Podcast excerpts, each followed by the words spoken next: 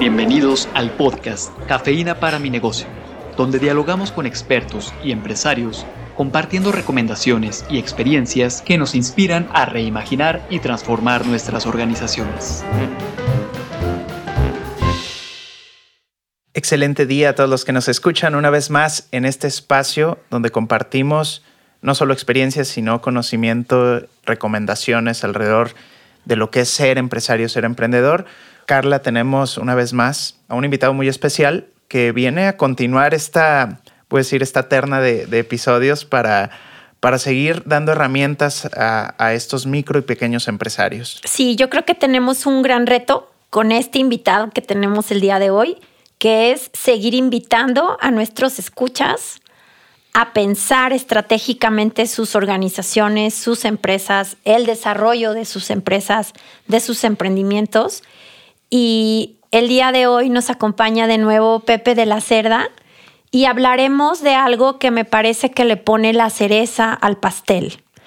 Hablamos en un primer momento sobre estos retos del crecimiento de las micro, pequeñas, medianas empresas y después de cómo viene este catch-up tecnológico y cómo algunos logran hacerlo y otros no, pero que al final es un reto. Y creo que al final del episodio anterior nos quedamos con la duda de la tecnología existe, está ahí, y cómo vamos a ir generando una serie de talentos para hacer buen uso y aprovechamiento de eso que la tecnología ya nos puede brindar. Un gusto tenerte aquí, Pepe.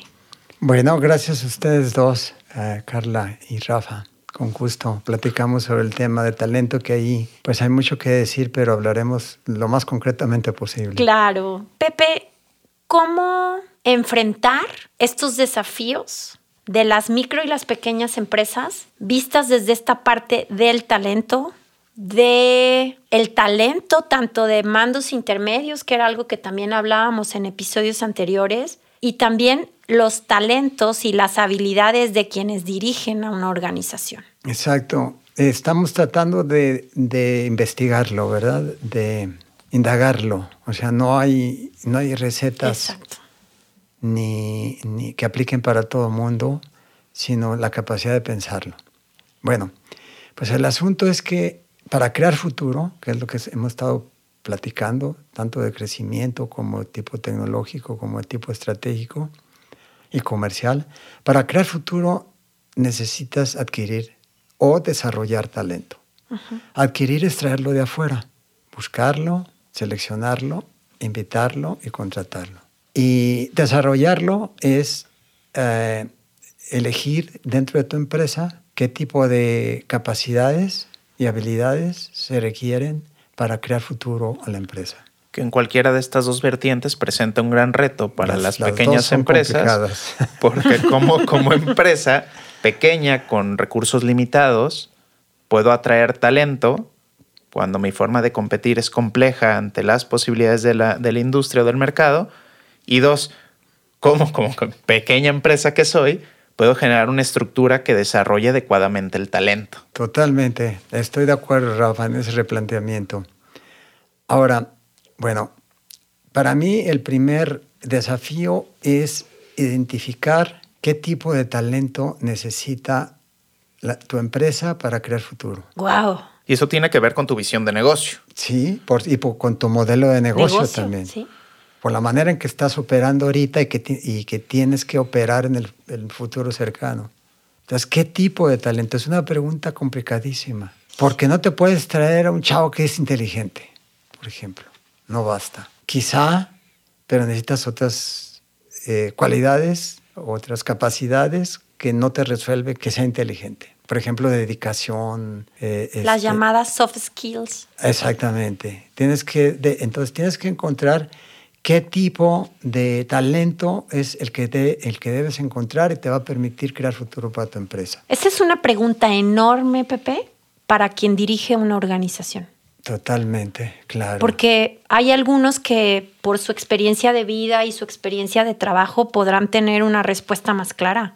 Exactamente. Pero hay otras personas, desde los que nos hemos ido encontrando por el camino, que a veces ni siquiera tienen claro que una parte de su función como líderes en una organización es justamente generar un equipo valioso de personas que colaboren en esa iniciativa. Sí, sí, primero, primero crear el equipo y luego crear el proyecto, porque si no tienes el equipo es muy difícil apuntalar eh, ninguna de las experiencias estas que hemos estado conversando sobre mayor crecimiento, mayor posición, etcétera. Bueno, pero el caso es que al menos lo que yo he indagado sobre cómo se está resolviendo la guerra del talento. Ya ven, ahorita están diciendo que la inteligencia artificial va a sustituir el talento. Bueno, siempre pasa lo mismo cuando empieza una moda, ¿verdad? Que, que van a hacer ahora sí acabar con el empleo como lo conocemos y que va a haber un nuevo empleo. Bueno, pero hay habilidades, skills, competencias que son, por así decirlo, comunes, estándar, que hay que definir e-, esas con más precisión. Y hay otras de tipo más avanzado que tienen que ver con la profesión, es decir, el lado soft y el lado duro, o el lado blando y el lado duro. Okay. Una combinación probablemente sea la respuesta correcta. Bueno, pero el talento también, de nuevo regreso, tiene que ver con tu industria.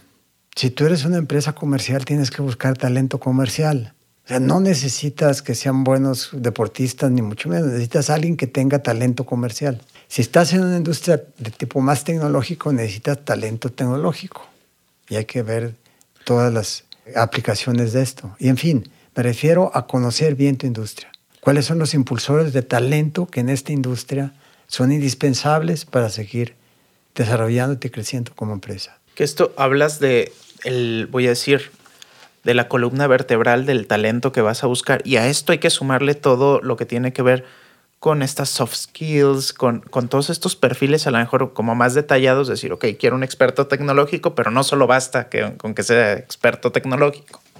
Mm. Probablemente necesito que tenga pues ciertas características que empatan con mi cultura, con mi forma de ver el negocio, con hacia dónde me quiero mover, con el liderazgo que tenga dentro de equipos y podríamos hacer quizá una lista muy larga de, cómo podría identificar esas características de, mi talento o del talento que estoy buscando. Pero podemos clasificarlas como un intento de simplificar el problema o por lo menos de aproximarnos a él en algunos pocos conceptos. Por ejemplo, eh, normalmente le damos mucha importancia al talento gerencial, ¿no es cierto? Sí que necesita, se necesita un equipo gerencial para el sector. Tendríamos que hablar y discutir sobre qué exactamente es el talento gerencial y qué no, porque eh, solemos equivocarnos e interpretar qué es el talento comercial que necesita en particular mi empresa. El talento tecnológico y el talento el de la industria en que me permite competir contra otros. Bueno, el asunto es que dónde adquirirlo si soy una pyme. Ese es todo un tema. O sea, ¿cómo puedo traer un ingeniero en tecnología que me ayude a hacer el alcance tecnológico, el catch-up tecnológico? ¿En dónde lo busco? ¿Qué le ofrezco? ¿Cómo lo mantengo? ¿Cómo lo sostengo? De tal manera que sea un, recurso prolongado para mi empresa y que no se me vaya a los tres, cuatro meses. Esa es, la pregunta. Entonces, bueno, lo que yo he visto que han resuelto o algunos casos de negocio de empresas pequeñas de los que estábamos hablando en el break, en el descanso, es que eh, el, el, líder empresarial, en este caso la familia empresarial, necesitan hacer la búsqueda objetiva del talento que necesitan y cuestionar seriamente si las relaciones familiares ahí van a, van a, causar algún problema. Porque si no resolvemos este primero, entonces pues ahí es un factor que ya no ya no pinta porque estás determinado desde antes a que tiene que ser un miembro de la familia. Entonces tienes que cuestionar ese modelo. Estoy de acuerdo que sigan teniendo el interés, pero lo que yo he estado viendo que está desarrollando mejor a la empresa es darle sí a la, a la, a la familia su rol en, en, los consejos, en el gobierno de la empresa, pero no dentro del cuadro gerencial. Muy bien. O si se le da dentro del cuadro gerencial, tiene que demostrar sus habilidades igual que cualquier otro. Claro, Desde, desde, esta mirada de, de, identificación clara de lo que necesita ahí. E, exactamente. Y además de tener las mismas las cualidades que cualquier cuadro tecnológico o comercial o operativo tiene. Tendría, claro. Tiene que tener el mismo tratamiento en cuanto a sus recompensas y sueldos. para que sea parejo. Claro. Entonces, eso lo tiene que resolver la empresa de entrada desde, desde su gobierno. E, e, ese es, uno primero. Segundo, ellos tienen que decidir si desarrollo desde abajo, con todas las implicaciones que tiene, entonces puedo conseguir talento por sí mismo, una chica, un chico que tenga la suficiente capacidad, interés, empuje, etcétera, cualquier tipo de competencias que tú necesitas para hacer carrera en la empresa y hacerle un proyecto.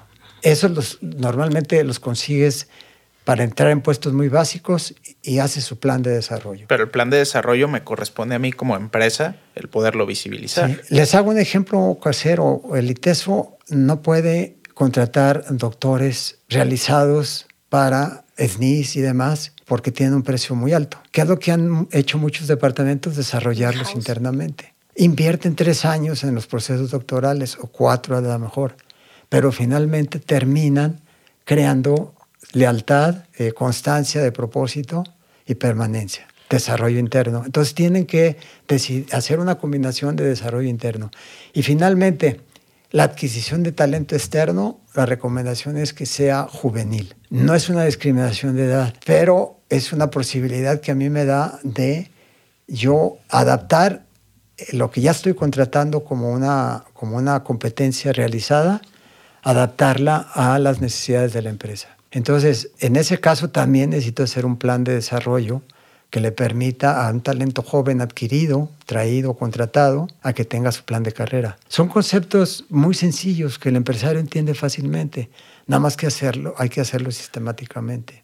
Claro, hace un momento hablabas de cómo, qué ofrecerle a nivel de condiciones, ¿no? Una de estas pues tiene que ver con un plan de desarrollo claro si yo tengo un plan de desarrollo para ti como talento, pues es mucho más fácil que veas el proyecto no solamente ahora, sino lo que te va a llevar el poder colaborar en la empresa. Pero ¿qué más podría o por dónde podría eh, moverse una, una pequeña empresa que a lo mejor en sueldo no puede competir o en prestaciones con una mucho más grande. Exactamente. Eh, el, asunto es que tienes que ser, eh, tienes que formular tu plataforma de desarrollo del talento y adquisición del talento, que es sencillo, se oye muy rimbombante, pero no lo es. Es una política, es una decisión, es una intención. Y tienes que indagar, discernir dentro de tu equipo sobre qué tipo de talento conviene adquirir y qué tipo de talento conviene desarrollar. Esos son los dos dilemas que tendrán que ser resueltos y tenemos mucho más que platicar al respecto, pero creo que el tiempo se nos está acabando. Muchas gracias, Pepe, por habernos acompañado. Ha sido un gusto tenerte por aquí. Muchas gracias. Muchas gracias a ustedes. La cafeína comienza a hacer efecto. Compártanos sus impresiones en la sección de podcast de nuestro sitio web universidadempresa.iteso.mx.